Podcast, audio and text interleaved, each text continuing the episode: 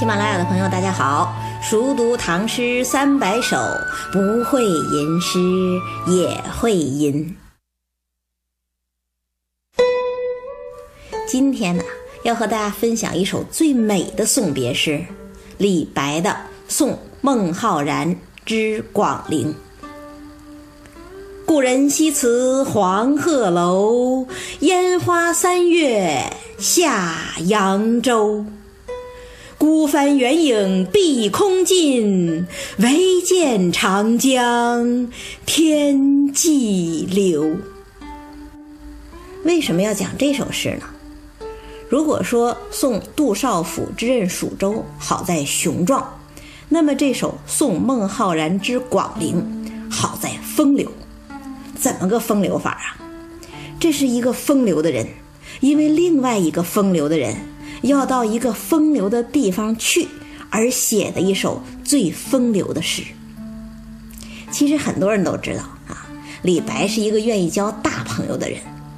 他最喜欢的两个人，一个是贺知章，比他大四十二岁；另外一个呢，就是孟浩然，比他大十二岁。当然，李白和杜甫也是朋友，但是呢，杜甫向李白抒情多，而李白回应少。后来的人。特别是钟爱杜甫的人还愤愤不平，为此打了一千多年的笔墨官司。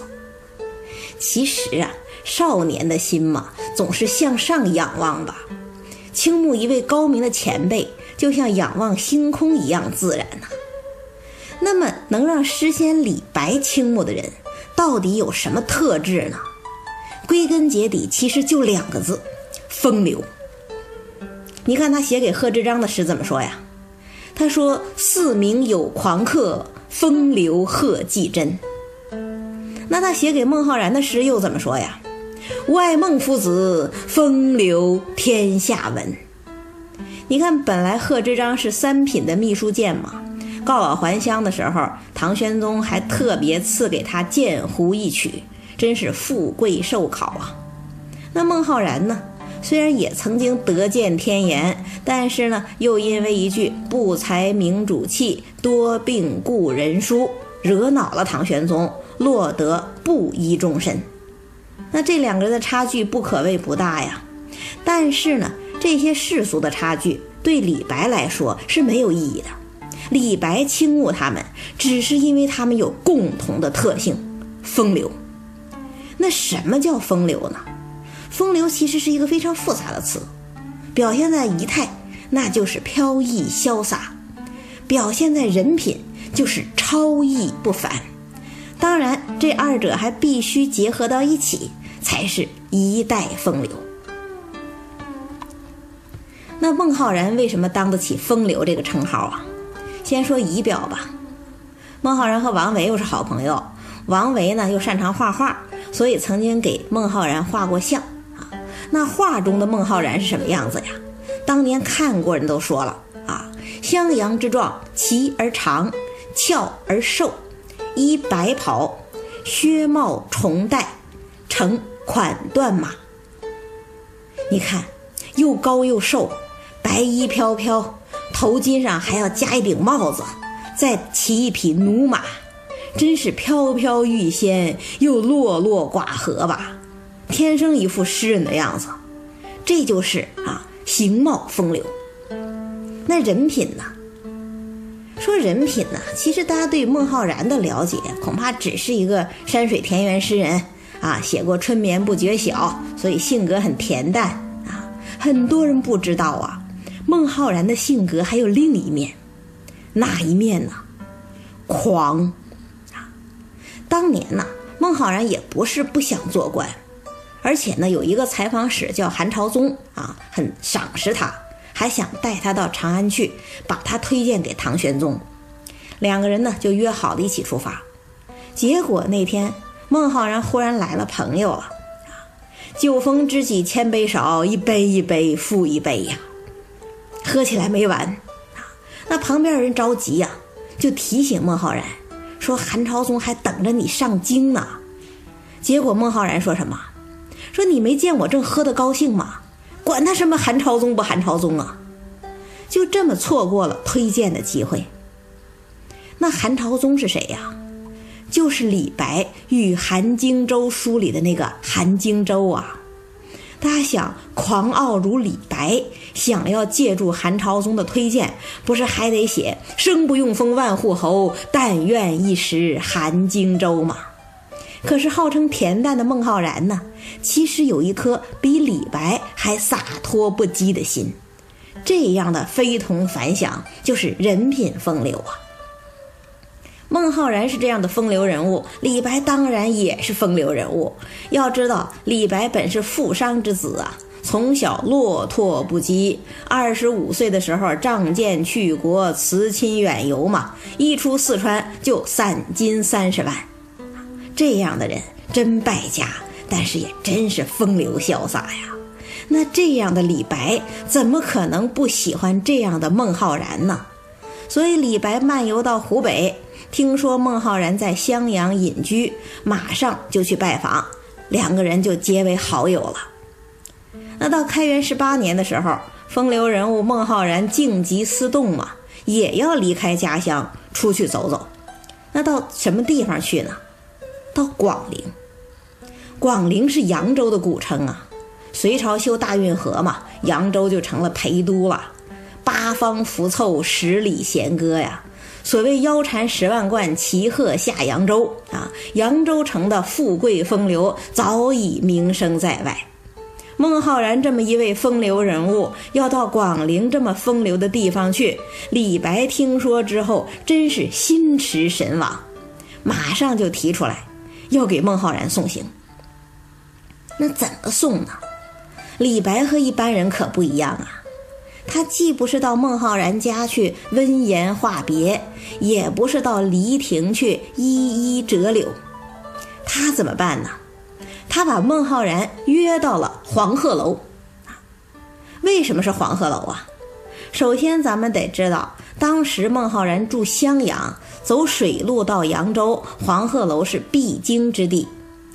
而李白呢，住安陆，离黄鹤楼也不算太远，顺路。这是第一点，第二点是什么呀？第二点，黄鹤楼可是天下名楼啊，把酒临风，揽胜话别，这才够风雅呀。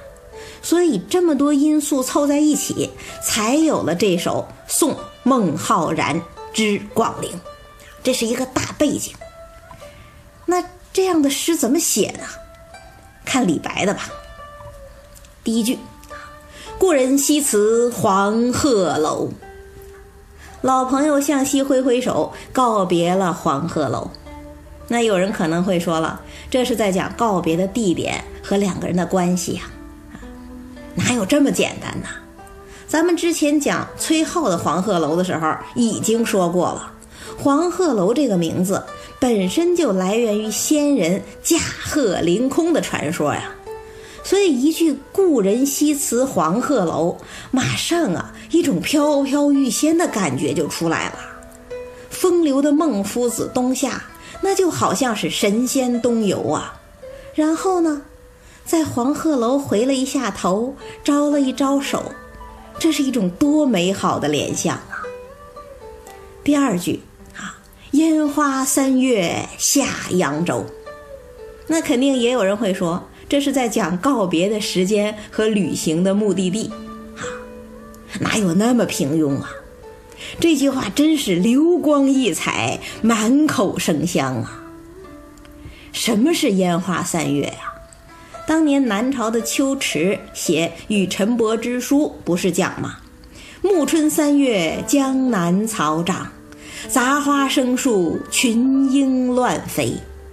三月啊。最是花团锦簇的季节了，那不是一朵一朵的花呀，也不是一枝一枝的花啊，那是从武汉到扬州一路看不尽也看不透的柳如烟，花似锦呐，这才叫烟花三月呀。